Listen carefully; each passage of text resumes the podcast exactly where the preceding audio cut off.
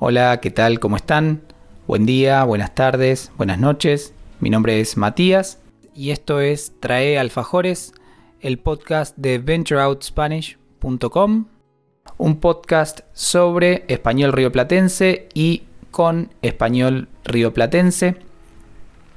Mi idea acá es aportar a los estudiantes que tengan un interés particular en este dialecto del español y mm, ofrecerles una referencia auténtica de, cómo hablamos y cómo usamos el español en esta región de Argentina.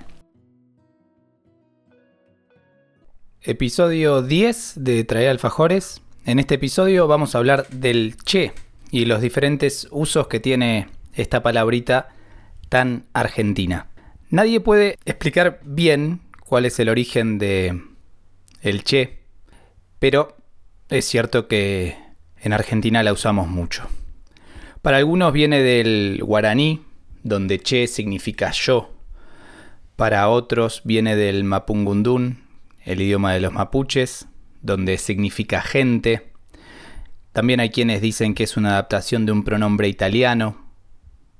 Leí alguna vez que en alguna parte de España creo que en Valencia tienen un uso muy parecido para una palabra que se escribe diferente pero suena igual. Bueno, muchas teorías que se cruzan y pocas certezas, pero de cualquier manera es muy útil entender cómo la usamos y estar listos si quieren tratar de incluirla en su español rioplatense, que realmente no tiene demasiada ciencia. Vamos entonces con los tres usos básicos del che. El primero y el más habitual es che usado como una palabra para llamar la atención de alguien. Che, Mati. Y después lo que sea que me quieren decir. En ese sentido, es muy parecido a lo que en otros países hispanohablantes es el oye, o en inglés cuando alguien dice hey. Es, es una manera de llamar la atención. Generalmente es che más nombre.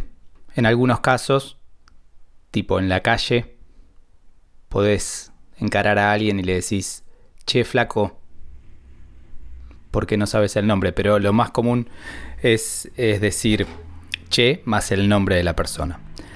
También che es una palabra que usamos para abrir una conversación o para cambiar el tema de una conversación. Entonces, si estamos sentados juntos, momento de silencio o no, eh, yo puedo preguntar, che, ¿qué sabes de Lucas? Che, ¿viste Ozarks? Che, ¿fuiste al súper? Che, ¿conoces Brasil? Es simplemente una palabra que ponemos delante de una pregunta em, para sonar más naturales en esa transición. El, el, che, como ven, no tiene un uso normado, es una palabra que usamos con mucha naturalidad y que por eso aparece en lugares muy diversos. El tercer uso común del che es en exclamaciones. Eh, generalmente exclamaciones que son qué, adjetivo, che. O che, qué, adjetivo. Por ejemplo, qué calor, che. Che, qué calor. O qué caro, che. Che, qué caro. Es eh, simplemente énfasis en, lo que estamos opinando cuando encontrás a alguien fuera de Argentina, tal vez te dice, ¿qué haces, che? Porque es una palabra muy representativa. Y probablemente en todo esto el Che Guevara tiene mucho que ver. El Che Guevara era argentino y como buen argentino decía Che en cualquier lugar y en cualquier momento de sus oraciones, ¿no?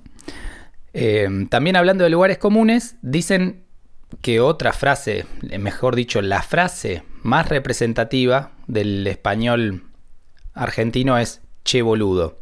Che boludo es como un doble uso de dos palabras que, que representan lo mismo.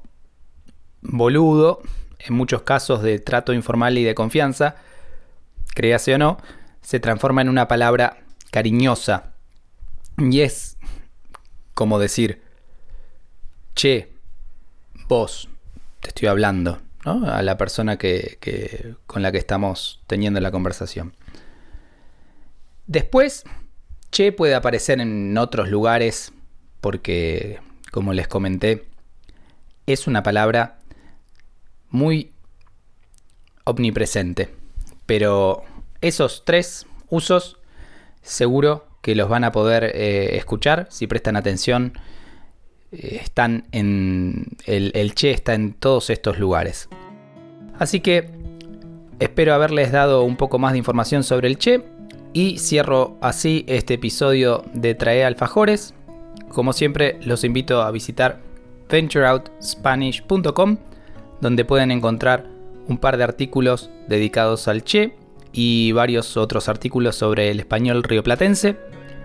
También recordarles que si quisieran la transcripción de este episodio y de los otros episodios del podcast, a cambio de una donación en Buy Me a Coffee, pueden descargarla y practicar con la referencia a la vista. Dejo el link en la descripción.